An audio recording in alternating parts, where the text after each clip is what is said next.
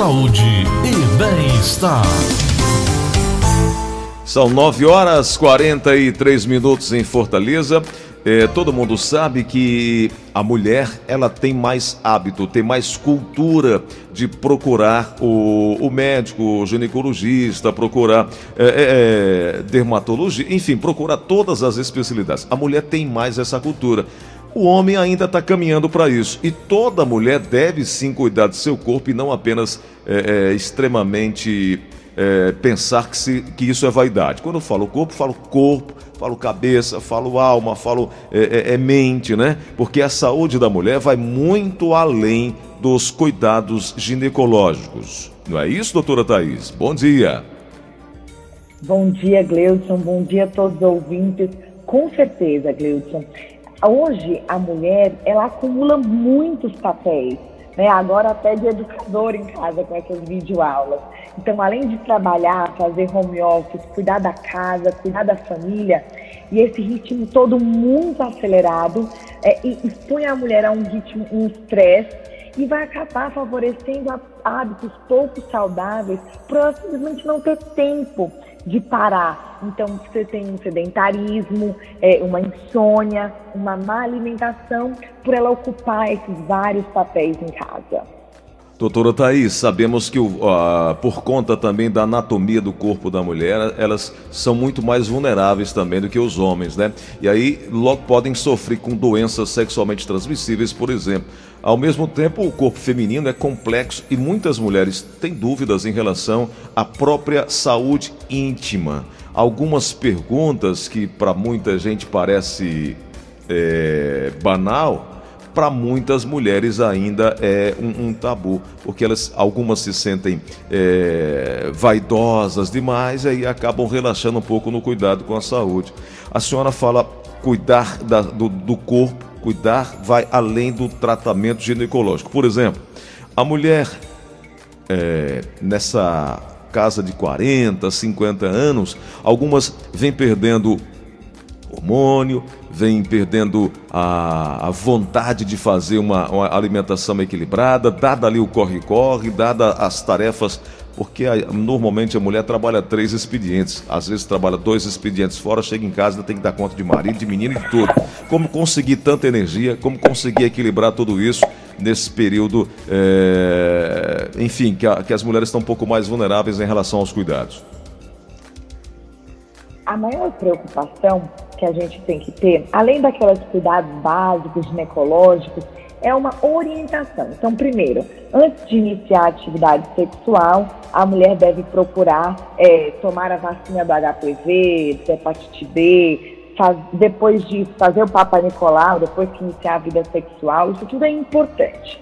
Agora, vamos chamar agora a atenção a, a essas mulheres que você falou, que estão estressadas aí com uma rotina super puxada, porque as mulheres, depois dos 40 anos, é, é, vai começar a uma diminuição de hormônio, principalmente o estrógeno. Qual o problema disso? O estrógeno, ele ajuda a proteger os vasos sanguíneos e ele controla os níveis de colesterol e triglicerídeos. Isso, essa, essa, essa chegada da menopausa, chegada do climatério, né, faz com que o coração perca uma proteção natural e fique mais sujeito ao infarto. Uhum.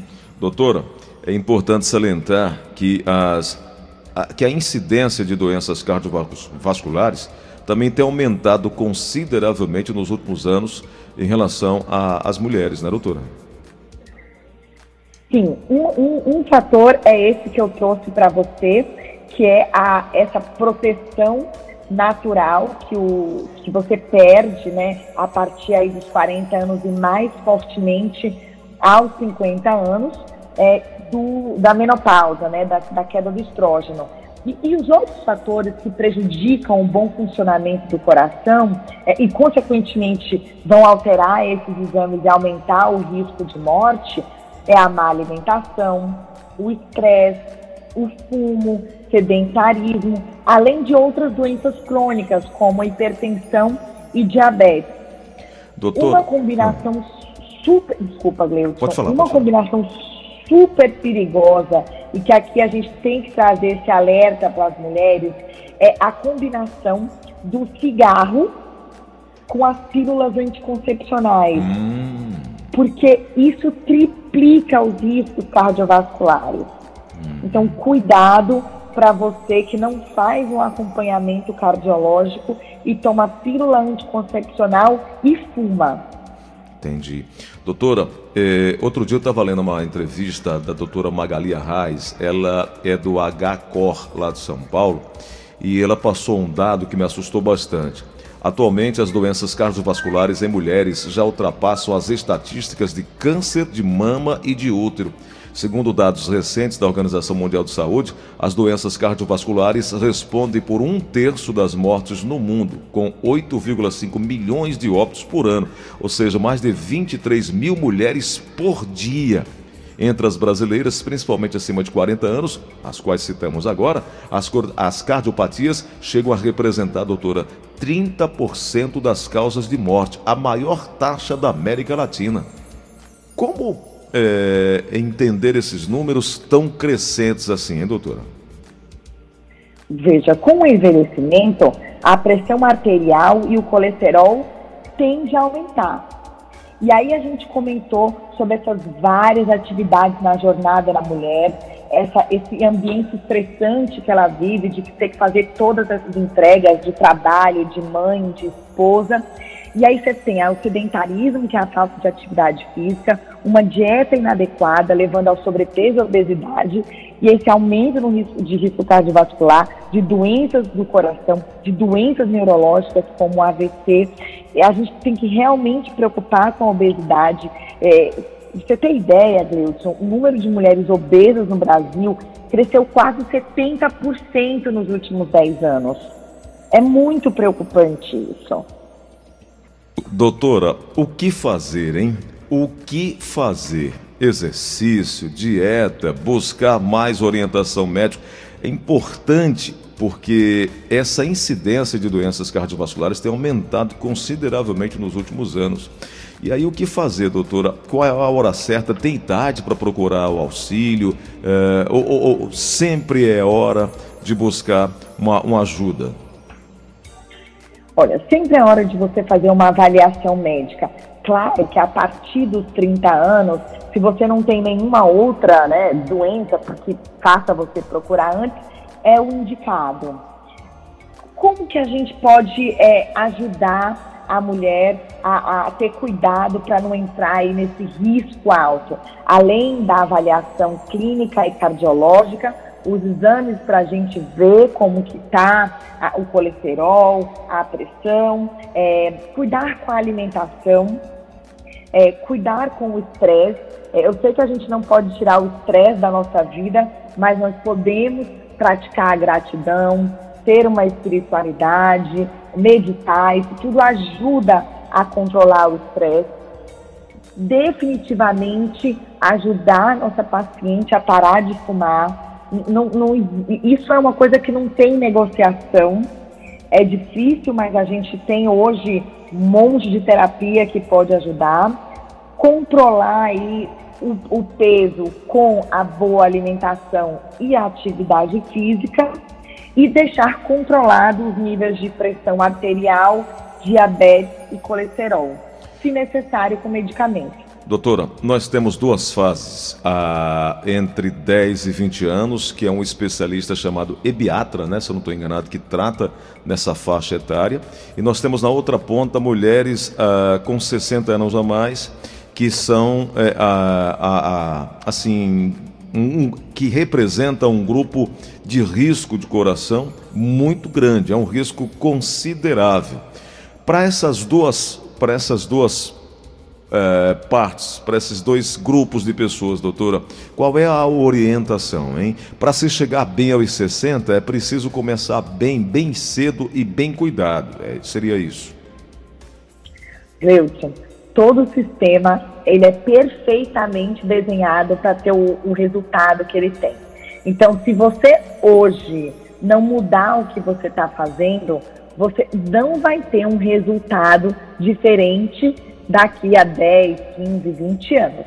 É, então, por isso que desde jovem, a gente como mãe tem um, a gente tem muito conhecimento hoje e tem um papel muito importante em cuidar da obesidade infantil, em cuidar do sedentarismo infantil, cuidar do tempo de tela das crianças, para que a gente não tenha aí um adulto, um idoso doente, não saudável e que tenha todas essas doenças que a gente tá, conversa, infarto, derrame, câncer, tudo está relacionado a mal, maus hábitos de vida. A senhora sempre defende também eh, o conceito de saúde integrada, né? Medidas preventivas, diagnóstico precoce, alimentação saudável, prática regular de exercícios físicos e, obviamente, sem esquecer da espiritualidade. São, esse é um conceito de qualidade de vida, né? Gleudson, a Organização Mundial de Saúde incluiu a espiritualidade no conceito de saúde. Uhum. Então, é muito importante no consultório você abordar isso com o paciente, porque às vezes as pessoas não se dão conta da importância. E aí não tem tempo de ir missa, não tem tempo, mas você não precisa. Você pode conversar com, com a, qualquer que é a sua religião, com Deus, ou você pode conversar com você mesmo, é, meditar, porque isso te traz é, saúde, te traz bem-estar. E, e, e, tem uma agora em Harvard, tem a faculdade de felicidade, né? E não tem vaga para os próximos anos. E eles fizeram um estudo que avaliou as pessoas em 76 anos e viram que as pessoas que viveram mais eram pessoas que tinham bons relacionamentos, eram pessoas que tinham é, um bom ambiente de vida, é, saudável, com gratidão, com conexões. Então, se você não entender que cuidar da saúde mental é tão importante quanto a saúde física, você não vai atingir esse equilíbrio. É isso. Doutora Thais, as pessoas querem te achar, te encontrar. Como é que pode fazer, doutora, para marcar um horário e também estar participando das suas redes sociais que são bem ativas, hein, doutora? Olha, todos os meus contatos, o contato do consultório, site, esses podcasts que eu faço, tem um conteúdo enorme que eu já tenho com o Gleudson lá. Vocês encontram através do Instagram, é o doutora Thaís Moreno, D-R-A, Thaís com T-H, Moreno. Perfeito. Doutora Thaís, muito obrigado por hoje, viu? Uma boa semana. Obrigado até o nosso próximo encontro.